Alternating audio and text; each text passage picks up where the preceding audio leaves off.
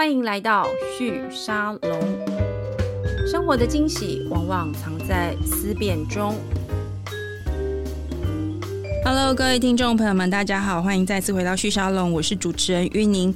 今天我们的节目邀请来到的这一位是我认识非常久的一个创业者，可能是、哦、认识把我十二十三年了。有，哦、天哪！好，我们欢迎 Easy Table 的创办人及执行长陈翰林 Alex 来到我们节目。Alex 好，呃，玉宁好，各位听众大家好。好，我跟 Alex 其实蛮多年。没有见面了。他刚刚走进录音室的时候，我觉得好像来了另外一个人。我现在有点不知所措。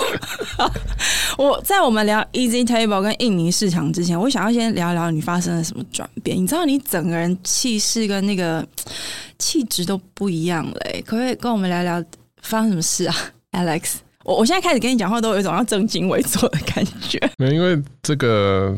创业路上真的很辛苦嘛，嗯、然后我觉得创业者多半在这个辛苦的路上的时候，都会有一些压抑，是。那而且是无意识的，嗯，就你在压抑，但你其实不知道你在压抑，嗯。那久了久了，你就会需要一些出口。是。那每个人的出口不太一样，每个人的领悟不太一样。那我自己的话是在疫情前的时候，突然就开始问自己，就是我是谁？是。那我为什么要创业？然后我的生命有什么意义？那其实疫情前，在一两年前的时候，其实有一位，我相信玉你也知道，一位我们共同的。呃，好朋友，对，然后其实他跟我的关系又更好，他是。那从那个时候我就开始有在觉得，就是这种凭感什么。然后那时候你创业第几年？十、十二、十三？如果从他的事情开始的话，二零一七的小年夜，所以六年前，嗯哼，就大概。第九年，第十年，OK，是十年。那但到了二零一九年，我我还不知道，反正很多时候我们都无意识的状态。那这件事情其实对我的冲击很大，但我可能一样工作忙，我把它压下来。对。然后到了二零一九年的时候，实在受不了了，然后就开始。一开始就某个程度就很像求神问卜，然后就不管是利用自己在网络上看到的一些老师，或者是透过朋友介绍，很多朋友大家都有自己的算命老师嘛，我就跟大家讲说，哎，都介绍给我，嗯，然后我在很短时间之内大概看了十几二十个，你认真去算命，认真就是不管是东方的紫薇啊，西方的星座啊，星座还有分。古典占星啊，现代占星啊，各式各样的，然后还有那种灵异的哦，九天神女这种。OK，那我都去看。那有一些当然感觉怪怪的，那有一些就哎、欸，让我一些领悟。然后就经过这样子，然后开始了解哦，原来自己不够认识自己，然后有很多很多的这种压抑。然后在创业路上，或者甚至比创业更早，我可能很早的时候，童年的时候，然后很多东西开始。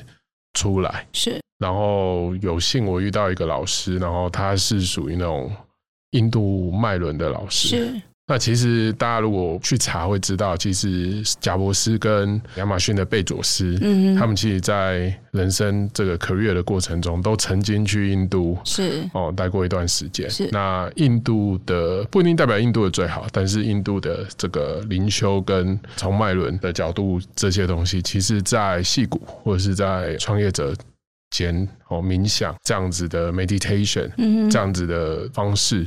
其实不算少见，是。然后我就有机会就开始去从脉轮的角度，然后去了解自己的思绪、情绪，然后还有能量。你刚刚讲的这个印度的老师叫萨古鲁嘛，对不对？台湾好像 YouTube 有蛮多就是中文化的影片，因为我自己也也有在看他的影片。然后你刚才听你讲的时候，我就觉得，哎，我好像这几年认识很多的创业者，好像都差不多是十年前开始的，大家纷纷。到进入一种我们说追寻自我或认识自我的一个阶段，比如有的人他可能是去看这个心理智商，透过心理师的协助来认识自己；有的人是有一些心灵上面的一些修炼，比如说像你刚刚提到的某某个程度，其实就是那像我自己就是有心理智商，有瑜伽，我觉得好像都在追求同一个事情。那个不认识自己的那个，你觉得那个点，除了刚刚讲这个事件之外，你觉得还有什么其他的东西是？让你有这种感觉的，而且你会觉得说：“哦，我不要再用喝酒啊、玩耍啊这些方式来解决这些压力。”酒还是有在喝啊，不冲突。OK，那我自己的看法啦，是我认为创业的初衷其实都是 desire，嗯哼，就是通常一个 entrepreneur 一个创业者，通常都比一般人更强的。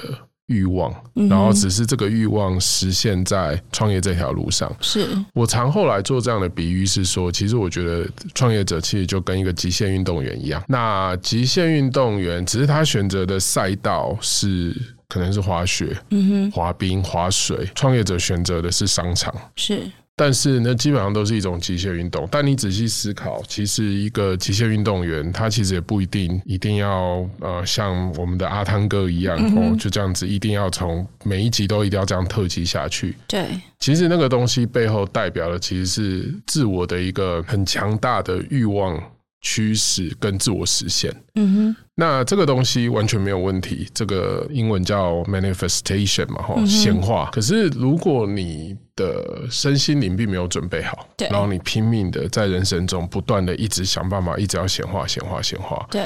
而显化的过程中，你势必会遇到很多你不能控制的，我们就把它称之为挫折，是。然后就会一直打击，可是你就一直一直付出，一直付出，然后一直打击，一直打击，一直付出，你最后就跟蜡烛一样，你就会燃烧殆尽。你那时候是这个状态吗？对，我觉得我很显然的就是一个，就是刚才玉宁啊、呃、在录节目前有讲了，过去的我大家认为哇，就是一个精力充沛，然后很讲话很快。然后反应很快，然后讲话很大声，而且永远都是你知道，一群创业者聚在一起吃饭，整场基本上就 Alex 秀，就这样子。我简单这样描述，大家就可以理解。可是我觉得他现在讲话第一个变慢，而且你好像会练习要，就是你好像习惯会先思考一下，去表达你内心真正的感受。那个是我感受到。最大的一个一个不同。那你刚刚讲这个挫折的阶段，是你人已经在印尼的时候吗？还是是还在台湾？其实坦白讲，我后来回头去看的话，嗯、我会觉得我在去印尼以前，是我大概就已经进到那个所谓的灯什么油尽灯油尽灯枯的这么严重。对对对。OK，可是你在那个状态之下，你去了另外一个挑战更大的地方，你要去开拓一个语言不通的市场。有好也有坏。嗯，那有好的地方是，如果是还没有机会，真的可以往。往内看，去看自己的身心灵的状况之下，所以是换个环境，在油尽灯枯的状况下，换个环境，换个氧气的浓度，可能还是会有一些帮助。所以我觉得我去印尼的话，对我来讲也是一种换个环境，某个程度可以说是一种逃避。嗯，呃，逃避台湾的状况。我那个油尽灯枯的状况，你在在看到同样的场景，每天早上起来同样的。状况感受还是比较比较强烈，可是你到印尼以后，在一个全然不同的环境里，那很明显的，我又很喜欢印尼的那个环境，所以这些东西对我来说还是不无小补。因为其实你到印尼去，当时是要去把 Easy Table 的市场做扩张扩大嘛。那这几年其实，而且当时我还记得你很明确告诉大家说，你是要整个人搬去那里。你认真的要去那边经营这个市场，然后应该有去个两三年多，三年多至少有。这三年来，包含你刚刚讲那个关键的那个时刻，在印尼的你，你怎么去推展 Easy Table 在做的事情？而且其实我知道 Easy Table 其实过去这几年遇到蛮多的挑战，因为这个市场进入者非常的多。你们算早期开始经营的，可是进因为进入者非常非常多，所以竞争非常的激烈。你你当时的这种油尽灯枯，到印尼有。不一样吗？你面对了商业上的挑战跟压力，应该还是蛮大的吧？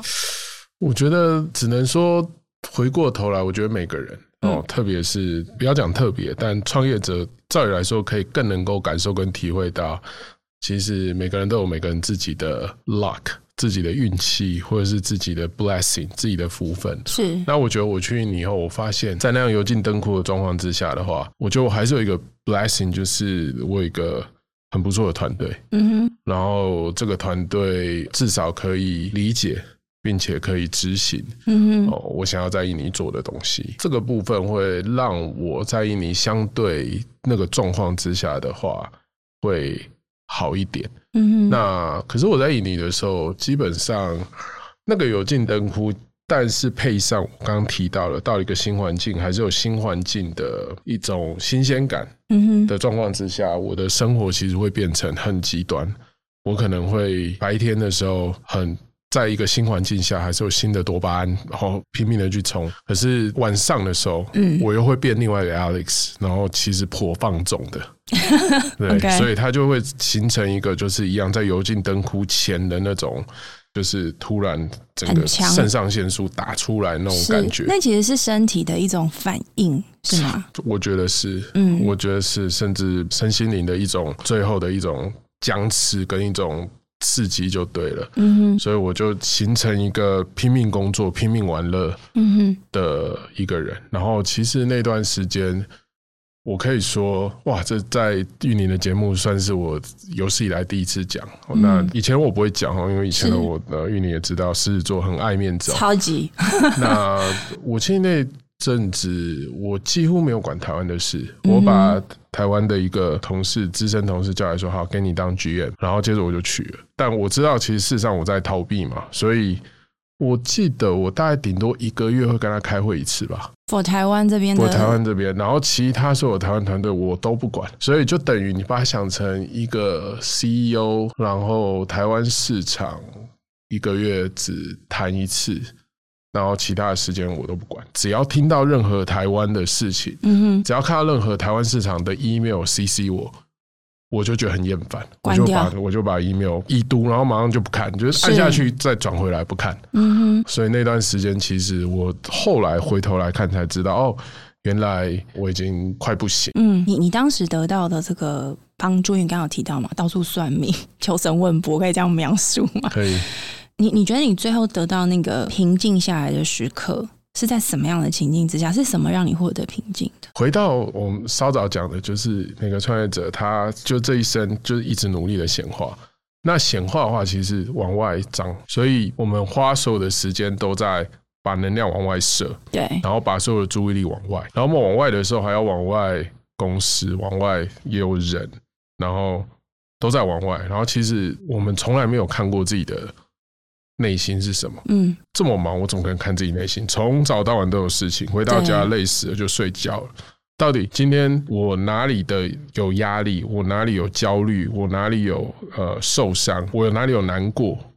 我其实都没有时间去审视自己。嗯哦，然后 by the way，呃，我觉得男生的状况天生又比女生严重。是哦，女生其实自我觉察的天分构造。还是比男生多。那男生像我这种超级阳刚的，更是不会看自己。而且我觉得你也在追求那样种阳刚的氛围跟生活形态。对，所以你说我什么时候开始感觉到平静？就是我开始学习跟自己共处。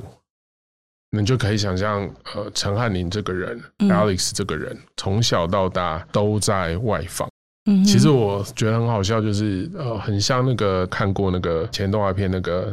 马达加斯加，马达加斯加里面那只狮子刚好也叫 Alex，然后对，他也是狮子座，然后还是 Alex，然后他的 behavior 是一样，他在纽约的动物园里面，对，他是动物园里面王牌的动物，然后他在往外看，往外看，可是他其实内心是很多的很多内心的问题。我对那个卡通的印象，那个电影的印象，就是我觉得 Alex 他是一个，其实你说他是善良，他本质是非常非常善良的，可是他因为他的那个外显的角色，你知道他很在意一件事情，就是每次。动物园开张的时候，小朋友有没有说“哇哦”这样？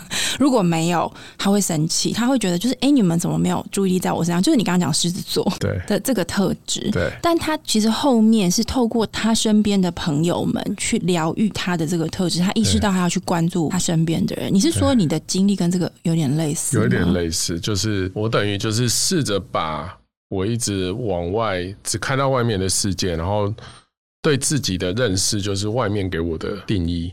然后不断的往内缩，往内缩，然后直到开始跟自己相处。然后跟自己相处呢，是对我来讲是一个很新鲜的事情，因为很显然的，其实我从小到大都没有跟自己相处过。最不熟的人是自己，很不熟，最不熟绝对是自己。那举例来讲，我过去两年就哭的次数，大概是我一辈子的总和。我以前是不会哭的，我讲的不是不哭哦，我是我不会哭。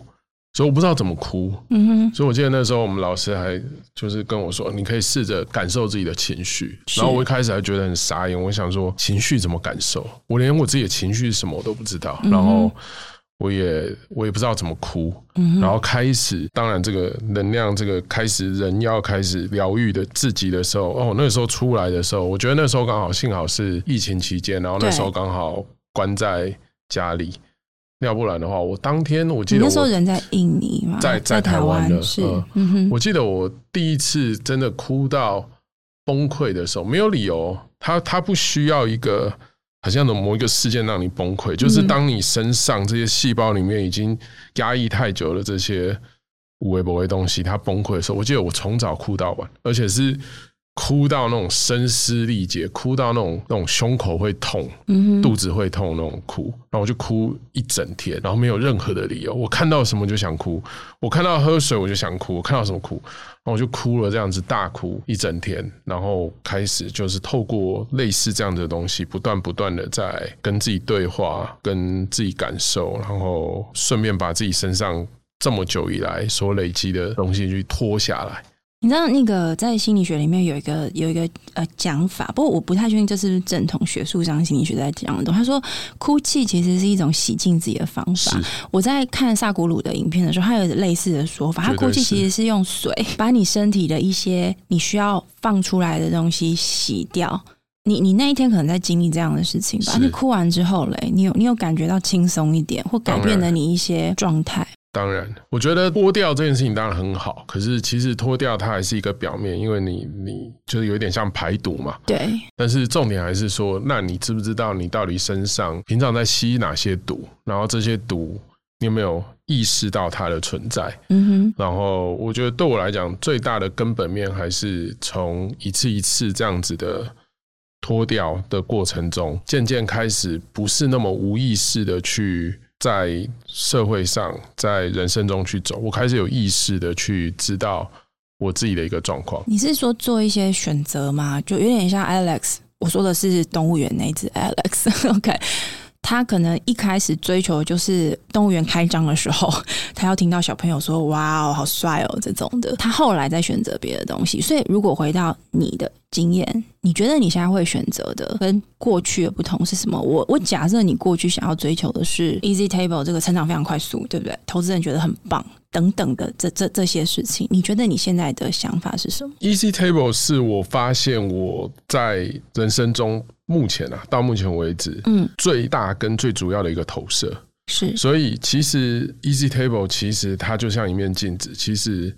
反映出来是我的状况，嗯哼，所以我怎么样，我就会把 Easy Table 搞成什么样子。是，这也是一般理性上、科学上来讲的话，会说，呃，有些人会说，一家公司的创办人或 CEO 就是这家公司的天花板。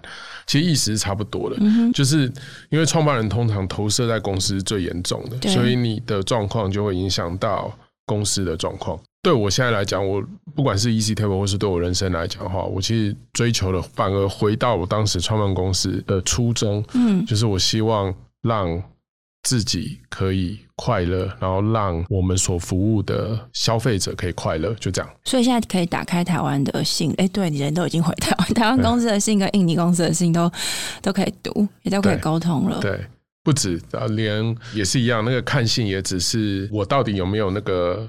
Inner peace，我到底有没有那个内内心的平安？举个例来讲，嗯，我过去玉你也知道，就是我运气很好。那从几乎刚创业以来，哇靠，媒体的那个曝光啊，各式各样的东西，嗯、那个真的是接连不断的。嗯、我从来没有看过自己的任何的作品。我完了以后，我管他什么，任何的媒体写出来的我任何东西，我都没有看，我不敢看。你是说以前就是这样子？以前以前是这样，那只是我无意识，但我我我从来都不看。然后我开始经历这个过程的时候，我开始不知道，就是开始，因为那那些就是我投射出去，我我不敢面对它嘛，我不想，我没有办法感受它。然后我有一天礼拜天下午才无聊，然后开始打开 YouTube，对，然后开始看我以前各式各样在 YouTube 上面被放上去的对新闻影片，然后我觉得就开始看着它，我又很有趣，我不认识它，对，就说哦。我有讲过这些话，我不知道，真的跟自己超不熟，超不熟。然后哦，我原来讲过这些话，我不知道，我不知道。然后我看着他，我看着他，我很像我，反而我在认识认识他。我开始有意识到哦，他的状况是什么。所以回到你刚才问我的，对，我就看到哎，这个影片的时候，我就看到啊哈，他在害怕，他做不到，或者是他在逞强。或者是他还怎么样？我开始哎、欸，好像镜子一样，我开始看到哦，原来这个人其实内心有很多的状况，可是他其实他当下的时候，他在表达的时候，他其实不知道，都是讲难听点都装出来的。嗯哼。那回到刚才讲的，就是现在我就意识到，意识到的意思不是说我突然之间变圣人，就是我突然之间不会寻求人家的认同，不会挫折，不会有恐惧，而是我有一个意识，我有一个中心，我可以知道说，Alex 现在正在恐惧，Alex 现在需要被爱。Alex 现在需要人家的认同。当我有意识可以知道我正在这件事情的时候，这件事情跟我之间，他就不会都不会影响我的行为。然后就像你刚才提到了，就选择就会出现了。是，那我就跟他隔开了。那如果我知道我现在需要人家的认同，可是我知道有这个状况出现，意识到这个状况出现，可是我可以选择，我不用再像以前一样一股脑儿的开始做自以为。这样子可以得到认同的事情，对对，就有点像那个，还是一样。哦，我真的觉得，我现在终于懂为什么要举那个呀，那个马拉加斯加那个那个大头，因为 Alex 那头狮子，他就是最喜欢在动物园、纽约动物园里面开始拉他的肌肉，对，对不对？让大家看到他有多么的这个雄壮威武。可是他内心其实很清楚，在他踏不出这个园区之外。因为他不知道那个外面状况是什么，但如果回到这样的一个情境，其实那时候你去印尼某个程度，你说他是压力也好，但是我现在比较能够理解你刚刚说，因为换到一个全新的环境，你你有机会重新去。理解自己跟认识自己，我我还是蛮想请你多分享，因为我相信这一期节目大概有点出我意料之外，真的完全不在我们的脚本里。但是，但是我我必须说，我觉得我我非常认同你刚刚说，而且我我觉得蛮感动的。你你愿意把你这样的一个心路历程的过程分享给大家，特别是我真的认识以前的 Alex，所以你知道，你问我十年前说，哎，我跟你讲，有一天你会访 Alex，他会跟你讲这件事情的时候，打死我绝对不会相信。我无法想象狮子座的你，如此这个张扬的你，如此的这个表现自我的你，会去在节目里面跟所有人承认你大哭了一整天，连看到一杯水都会哭。可是我相信很多的经营者不一定是创业者，我相信很多担负很多人生责责任的人，特别是自我要求很高的人，不管他今天的理由是什么，一定都有这样的状况，就是对于自己的情绪是没有办法去理解跟去掌握的。那刚刚在节目前面，你有跟我们分享，你才刚去跟完这个萨古罗这个课嘛？我想请你分享一下，就是如果今天有人听了我们今天两个在聊这件事情，然后他也觉得他想要多认识自己，有有没有一些方法能够让他可以回到那个？本我，或者是相对比较轻松，让情绪可以出来。因为我知道很多人是在这个关卡，这个第一步非常难跨过去。就算他知道哪里不太对，其实他都有一点点难。条条大路通罗马，嗯，我觉得每个人都会有适合他的途径。但有趣的是，最终的结果都一样，就是最终的终点都是你有没有办法知道自己。然后，并且那个知道不是那种理性的知道，嗯，刚好上一集老高的节目里面讨论到右脑，然后刚好谈到一个日本的作家最近出一本书，然后就提到左脑跟右脑的不同。那我我听了老高这一集，也觉得蛮有趣的。那同温层里面有在分享，我自己当然这是老高最近才出的，但是我已经经历过三年了。嗯，那我的感受是，如果用一个相对刚才玉宁问我的听众能够比较。理理解一开始的时候，因为这东西会越走越悬，是走到一种状况，是你没有办法用言语去表达，因为言语也是左脑。回到玉林干问我的问题，我要用比较理性的方式，但是要去阐述这件事情的话，我会说让自己。用你的，但不要喝酒了哈。喝酒是把 把整个大脑麻醉了，这这没有用哈。就你就是就都没有用。我也十年前绝对想不到 S 会跟大家说不要喝酒 但是要用你可以接受的方式去把你的左脑适时的 shut down，让它休息一下。我举一个例子，嗯，我非常建议大家没事就去抱树。你在说的是树，抱着那棵树这样，就抱着它。然后抱着的时候最好脱鞋。如果你鞋光脚是可以踩在土壤上、地球上，如果是踩在那个什么柏油路上，那就没有差，脱不脱鞋无所谓。但如果那棵树下面的根刚好你还有土壤可以踩的话，我会建议赤脚，然后抱着树。然后 by the way，就是南港公园是一个国际认证非常棒的一个能量场域。磁场的地方，所以我鼓励大家可以去南港公园抱南港公园里面的老树。越粗越好吗？还是你要怎么判断？其实也没有差，对啊，其实都可以，都可以，因为其实树都是连接在一起的。是，然后你就抱着它，像现代冥想常常会说：“哇，你不要想，或者是叫你试着想着哇，你在大海里面什么什么。”没有对或错，但是概念上面来讲，其实要么就很困难。很多人跟我说：“哦，Alex。”我脑袋没有办法不想啊！我坐下来 meditation，然后做做不到，我也完全认同。是，所以我才会认为一开始的阶段的话，先去抱着树，因为树是一个非常有疗愈的一个地球上面的一个很棒的一个一个产物，一个植物。你抱着它，然后开始深呼吸，然后你就会突然发现，你渐渐的，你的你的频率会渐渐跟树。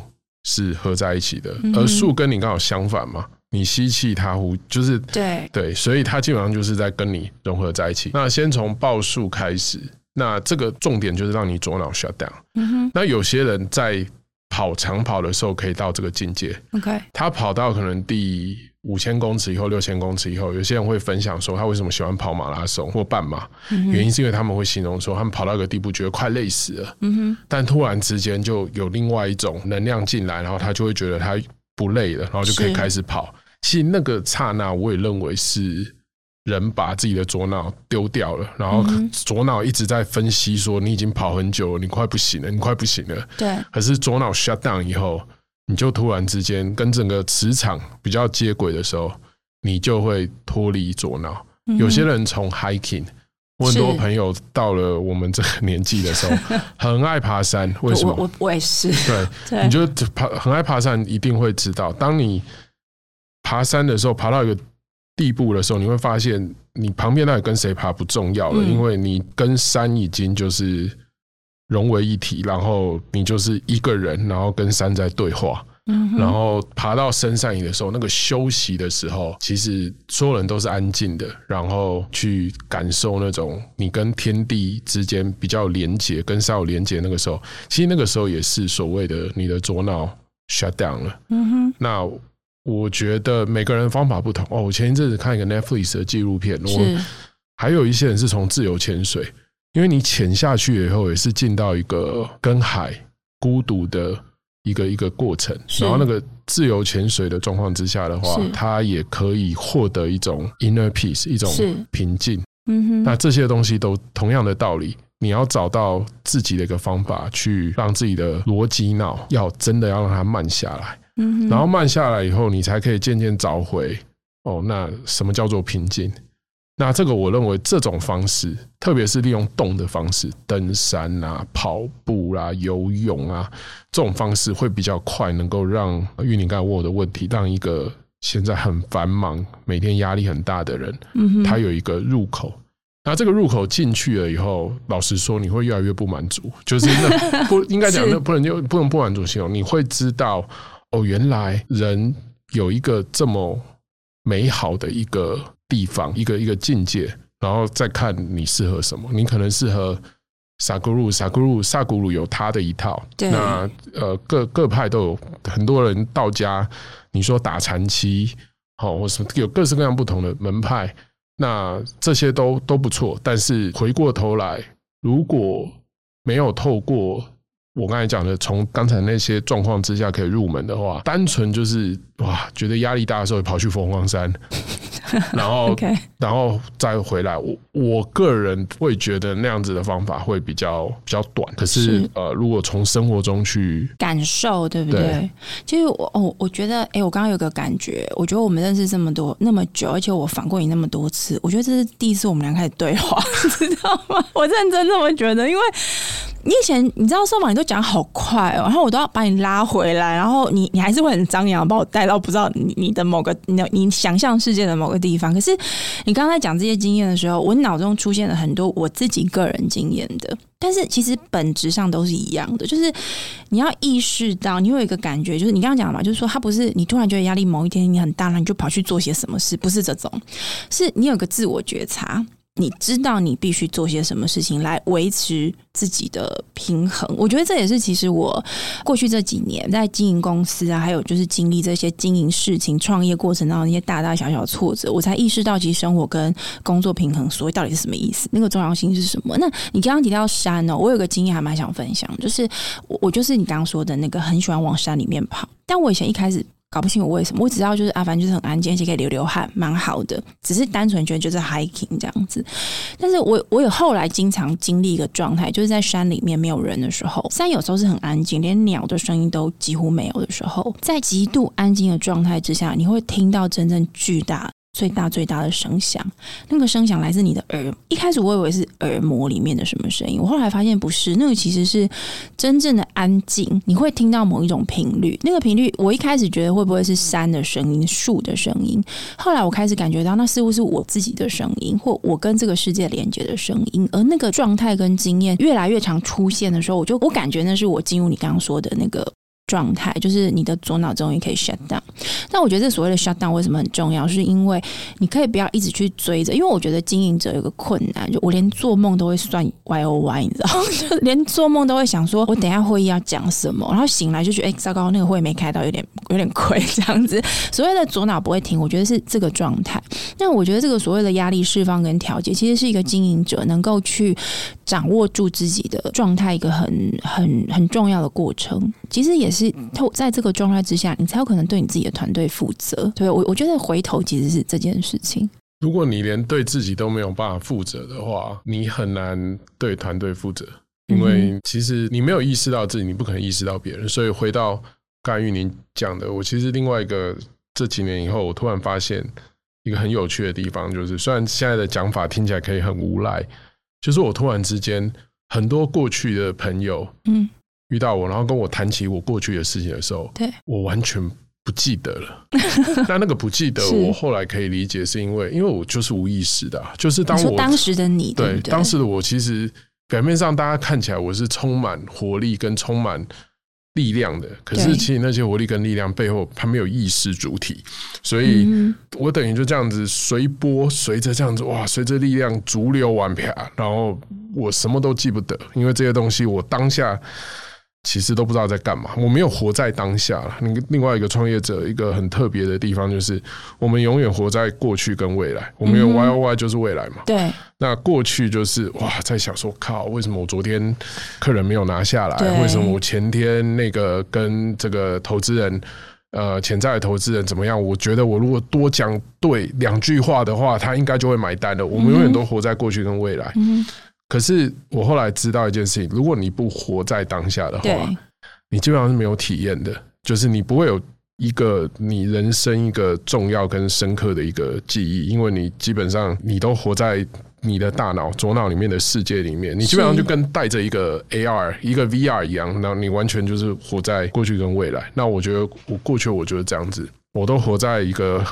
虚拟的一个环境里面，然后我没有活在当下，所以我完全没有意识到我自己意识不到我自己，我怎么可能意识到别人？所以你刚刚有提到回到初衷，你要的是你很快乐，你的客户快乐。比如 Easy Table 一开始是定位服务，所以要的是帮你的店家找到他的客人。但你刚刚讲到这个，还包含让你的团队快乐。所以其实某个程度，因为我觉得我刚刚其实本来想问你说，那快乐到底是什么？就回到当下这件事情，也许在当下你认同你自己，而且你知道自己要要做什么，而不是你刚刚提讲的那种虚拟状态、无意识的这个这个状态。蛮重要的是，你刚才问什么叫快乐？嗯，对，什么叫快乐？我觉得这一题也是一题很很有趣的一个题。嗯，我认为我目前所体验的快乐是，不管在想什么跟在感受什么，不管你现在悲欢离合、喜怒哀乐，你都愿意接受它。我觉得那就叫快乐。你知道有一个东西叫正念冥想，正是正就是正字的那个正这样子。嗯，一开始我听到正念冥想，我一直以为他在讲的是正负的正。就是是要正面面对事情，不是。其实正念冥想来讲，就是当下，有点是你刚刚在说的这个本质。你你抓住你现在在哪里，你对于现在的你是有所掌握的。你你觉得这就是快乐？我上礼拜刚好有一个例子，刚才回到说现在的我跟同事的相处，嗯，细节我就不多说了。但是，是呃，我当时立马然后意识到我自己其实是蛮生气的，嗯哼，然后也蛮难过的。我有意识到，当然就第一关就是说我也可以选择，就是让难过跟生气让它就是流过，然后你知道一阵子以后就会就会离开了哈。嗯，那另外一种就是我自由意志决选择说，那我想要把这件事情跟我的员工说，是，然后我就。深呼吸一口气，我就决定请他来我办公室，也是一样。那个呃呃商业逻辑的部分我就跳过，是但是我上礼拜做一件事情，我就在我员工面前跟他说：今天要跟你讲这些东西，是因为我如果没有跟你沟通的话，我会受伤。我希望我能够借由跟你分享这件事情的过程中，我让我自己可以跟跟我自己和解。嗯哼，所以我等于。意识到了我自己的情绪跟状态，是我选择面对它，并且我选择跟这件事情的发生的双方愿意谈开心去沟通跟了解。我不是，我不是把情绪抓到他身上去说，你怎么可以这样？你怎么可以这样？是一种发泄状态，对不对？然后。反而这样子的状况之下的话，其实双方都得到一个疗愈，因为很显然的，他在我刚才讲的做这件事情面前，他也有他的状况。所以我也后来，因为我愿意这样子敞开，对他愿意跟我敞开，为什么他会那样做？是，然后他也才意识到，他当时也有他的恐惧，嗯哼，而我有我后来的难过跟受伤，嗯哼，那这几乎是呃。对以前的我是非常困难的，因为第一，我只要压压抑，我根本就不会知道；然后第二，我也不可能不要讲说做这件事，不要讲说员工了。我一辈子对我的家人、前女友们，我从来都没有显示出我自己的 vulnerability，我的脆弱是从来不会让显受显示出来。嗯哼，讲到这个，我上个月刚好支出创投把。第一届到第八届人全部集中到山上，然后大家分享。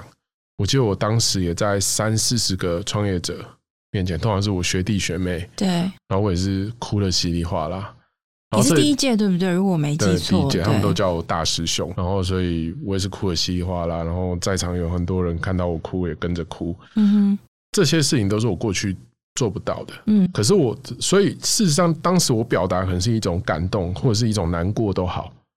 可是我接受我难过，而我认为，当我难过的时候，我愿意接受它，看到它，并且接受它，这就是一种快乐。嗯哼，哎、欸，我觉得，我觉得是你是你这个部分，呃，这个注解是我听过讲的最好的，最容易理解跟跟感受的。所以，我相信这个对你在经营者的这个角色上面应该非常有帮助。所以，关键不一定是商业逻辑。今天这个节目非常特殊，我们在讲创新创业，只要跟商业逻辑，我们都全部跳过。不，但我我必须说，我我很感激 Alex 今天真的愿意在节目里面跟我们分享这些心路历程。今天这一集，不管你今天是做什么行业的，你你的创业题目是跟零售有关，还是跟媒体有关，还是跟诶、这个 SaaS 的技术有关，还是跟区块链有关，都可以。我相信很多人听了会非常有感受，特别是如果你已经在这条路上面经历过很长时间的这种压力跟挫折，或者是说你还在这个高点上面正在冲锋陷阵的状态。里面，我相信大家心里头夜深人静的时候，都有某一些 moment 会觉得自己有点浮浮的，不知道在哪个地方。可是那些那些时间都稍瞬即过，而且我觉得有，因为我觉得创业真的很难。很多时候你在处理是人的问题，大家都觉得可能在处理钱的问题，但我自己的经验就或是我的感想，我觉得好像不是。很多时候你在学着怎么怎么作为一个人，对自己会对他人也好，这个其实才是最最困难的地方哦。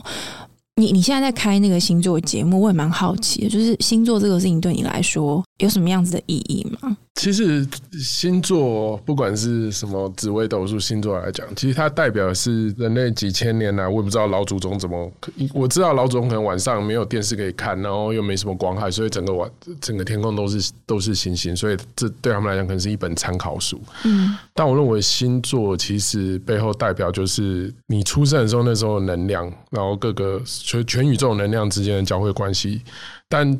简单来讲，我认为那个是宿命。你相信宿命？我相信宿命的存在，然后我同时相信自由意志。OK，我昨天刚好在家里才才把《天能》哦，Chris Christopher Nolan 诺兰的大作《天能》再看了一遍。嗯哼，然后回到这里概念上来讲，就算他去强调时间可以往后往前，对，概念上就是他有一个剧本。我就把那个剧本叫做宿命。嗯哼。可是那位呃男主角他在演绎的事情就是，我可以意识到我的宿命会怎么走。对。